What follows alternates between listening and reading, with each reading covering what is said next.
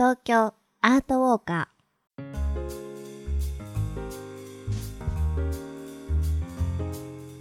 皆さんこんにちは。ナビゲーターの安原もゆるです。そしてお相手はーエマちゃんです。よろしくお願いいたします。この番組は街角アートの音声ガイドをコンセプトに366日の東京アート巡りの著者である安原もゆるさんがパブリックアートを解説しその魅力をお届けしていきます。早速ですが今回ガイドしてくれる街角アートは何ですか？はい、えー東京ガーデンテラス清井町のホワイトディアです。真っ白い鹿ですね。私これ直接見たことあります。巨大なこの巨大でしょ？モコモコの。はい。それであのまあ鹿といえばですね奈良公園の鹿と。でこの鹿はあの神様の使いと言われていますしね。鹿が？鹿。そうなんですうよあー神のあの使いなんですよ。ただまああのエマさんおっしゃるように鹿という割には大きいですようね、ん、あの実際はこれ6メートルあるのでうん、だ鹿の実物大というわけではないと。存在感ありますよね。存在感ありますよね。角もねすごい大きくて。そうあのかなり大きなあ迫力のあるう角を持ってますよね。はい。えーではこのホワイトディアがどこにあるのか改めて説明します。東京メトロ赤坂見附駅徒歩1分。東京メトロ永田町駅 9A 出口直結東京ガーデンテラス清井町を構成する3つの施設。清井タワー赤坂プリンスクラシックハウス。清井レジデンスで囲まれた水の広場に設置されています。はい。まあここの土地はもともと江戸時代はえ大名屋敷。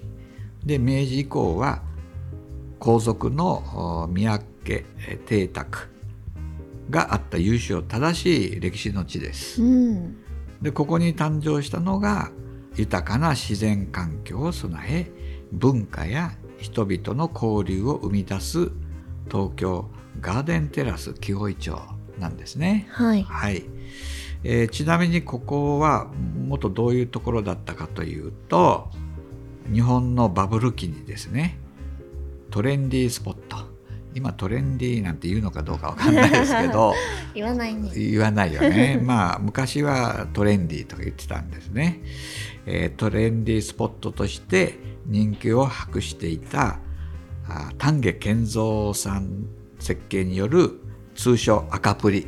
うん。赤坂プリンスホテルの跡地の再開発でできた複合施設なんですね。はい。今は全くその面影はなく、うん。えーモダンなですね、えーガーデンテラス清井町になっております。はい。ありがとうございます。ではこの街角アートについて詳しい解説をお願いします。はい、この6メーターあるホワイトディアですけど、えー大空を仰ぎ見るかのごとくあるいは見る角度によっては方向するかのごとく雄たけびを上げるという意味ですけど、ののようにこうこうちょっと反り返ったような感じで鹿にしては巨大すぎる白い、えー彫刻なんですね。うんまああの角もう立派な角ですけど体の長さほど伸びているのが見て取れます。この鹿は、まあ、私の想像ですけど場所があの水の広場というところに設置されているので山から降りてですね、うんえー水を飲みに来たのかもしれませんね。なるほどそういうふうに想像力を膨らますということができるかなと 思ってるんです。はい、でこの作品のアーティストは名和浩平さんという方なんですけど有名な方ですけど、アナログとデジタルが融合するあ独自の世界観がありまして、えー国内外で人気を集めている彫刻家なんですね。うん。はい、で、えー作品にはさまざまな素材を使って鹿をモチーフにしたものが多いんです。鹿を結構メイン。そうなんですよ。テーマに。はい、テーマにしてるのがいます、明治神宮にもね、あのこのホワイトディアっているんですよ。へえ明で治神これ実際にはですね割割とリアルでしょこれ、うん。うん、鹿の全身を 3D スキャンしてリアルな鹿を、うん、で、えー得たデータをもとに制作されてるんですね。そうなんです。えーではこちら生で見るならぜひここを見てほしいという注目ポイントはありますか？はいこの東京ガーデンテラス紀尾井町にはですねいっぱいパブリックアートがあるんです。このホワイトディア以外にも、うん。はい、それで建物や緑とアートをお一緒に撮影するとあ映えるように設計されているんですね。はい、ですのでこのホワイトディアを撮影する際にはですねそのアングルとして、えーバックに、えーある赤坂プリンスクラシックハウスをおバックにして撮ってみるのが、まあ、面白いなというふうに思いました。このね赤坂プリンスクラシックハウスとってもレトロな作りですはい、ごいか可愛いですよね、はい。あのビル群の中にあるとは思えない。そうなんですよね。急に出てきねますよね。大正レトロみたいな、確かこれはそこの赤プリの再開発の時にもあのそのまま残してた、うん。あの施設だと思います。うん、はい、なんでこの現代的なアートとちょっとこのレトロなた建物との対比がまたおしゃれで素敵かもしれないです。このコントラストがいいですよね。はい、まあそういうアングルで撮ってみるのはうん、いかがおすすでしょうかと。めですね。はい、はい。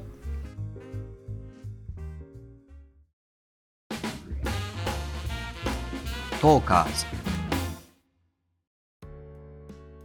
えーさてアートを楽しんだ後はちょっと一息つきたいですよね。本当そう思います。はい。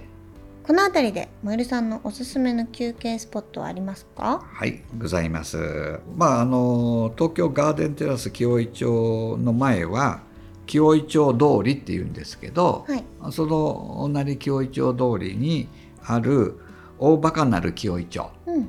ここがねおすすめなんですうね。ん。はい。えー、とこれはあのフランスの、まあ、ビストロみたいなものなんですけど、はい。パリと言っていいのかな？本場のうんにぎわいと味わいが息づく空間の中で、うん。フランスの大衆食文化を伝えるとうん。いうのがですね大バカナルのコンセプトなんですね。うん。まあ何箇所かありますけど、うんはい、それで、まあ、だいぶ前にできたんですけど1995年に原宿にえー当時の日本にはなかったオープンカフェというスタイルを日本に紹介したのがこの大バカナルなんですあよあ。そうなんだ。今はもう当たり前のように、うん。まあ、オープンカフェカフェの中でもオープンカフェってありますけど、うん。ここなんですよ大バカナル95年までテラスってなかったんですね。そうそうそうそうなんですよ そうへえ。で中に入ってみると分かりますけど、えー壁一面に貼られた鏡やですね赤い椅子上品な赤い椅子なんですねあとあの黒板に書かれたメニュー、今どこでもありますけど、うん、まあ、そういうものの走りだったんですよ。そうなんですか。えーそんなあのお店ですねあのおすすめの飲み物はディアボロカシスうん。というリモナードカシスシロップを入れたものと、で英語ではレモネードと日本語でレモネードって言いますけどフランスではリモナードって言ってるんですね、これはあの、まあ、ソフトドリンクとしておすすめですでアルコールはあのパナッシュあのご存知かもしれないですけど先ほどのリモナードとビールを。で割ったものというのこの辺で美味しそうん、まったりするのをまあおすすめなんですね。う。うん。はい、もうフランスのカフェの雰囲気に、えーどっぷり、えー浸れると。なるほど。パリジャンパリジェンヌの お気持ちになれると。はい。はい、続いて、えーエマさんのおすすめどんなとこあります？えー私のおすすめはこの赤坂プリンスクラシックハウス。あの、うんうん。ただの偽物の建物じゃなくてちゃんと中にも 入れまして、あーもちろんあそこでね。食べられますよねそう。確か。あのラメゾン清井っていうとても素敵なあのアフタヌーンティーねうん。3段4段重なったスイーツが食べれるアフタヌーンティおー。ーもう女子に大人気。夕方ね、はい。えー。いろいろ季節によってこのアフタヌーンティーの内容も変わるので、はいはちょっとい優雅に食べていただきたいな、うん。今見るとあのマカロンとかスコーンとかがそうもザ・アフタヌーンティーで。うん後の季節のフルーツっぽいみたいなのが、いや実に彩りが綺麗な感じですね。目でも楽しめるような。そうそう建物自体もねクラシカルな作りなのでちょっとお洋服もね上品なクラシカルに感じにしてインスタに載せていただけるといいんじゃないでしょうか。いいですね。はい。ありがとうございます、はい。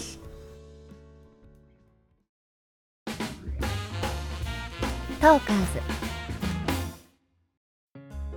というわけでそろそろお時間です。この真っ白い鹿ホワイトティア。ホワイトディー私結構好きなんですよ。可愛いですよねなんかミニチュアとかあったら置きたいぐらい。ああ確かにね、うん。売ってても良さそうなもんだけどね。確かにね、うん。パブリックアートってそういう意味ではあの美術館ってはい。絵画のポストカードが売ってたりなんかマグネット、マグネットね。マグネットが売ってたりするけどパブリックアートはなかなかそういうのがないですね、ああそうだグねッズが。ああグッズないね。パブリックアートね、うんこの辺はまあひょっとしたらアーティストのこだわりがあるのかもしれないんでね。うんこのホワイトディアは6メーターじゃないとダメと、なるほど。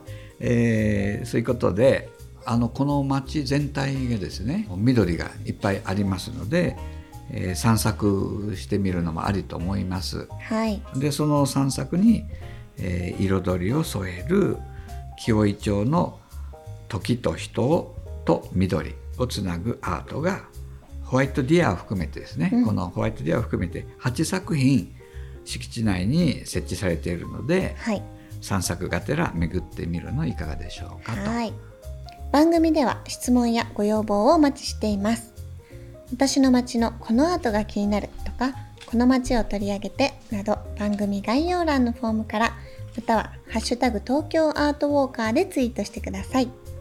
私のエマちゃんアカウントにご感想ご要望をお寄せいただいても結構ですこの番組で取り上げたアートは本日のホワイトディアを含めて私の著書366日の東京アート巡りでも詳しく紹介しておりますのでぜひ番組と一緒にお楽しみください。次週またお会いしましょう。さようなら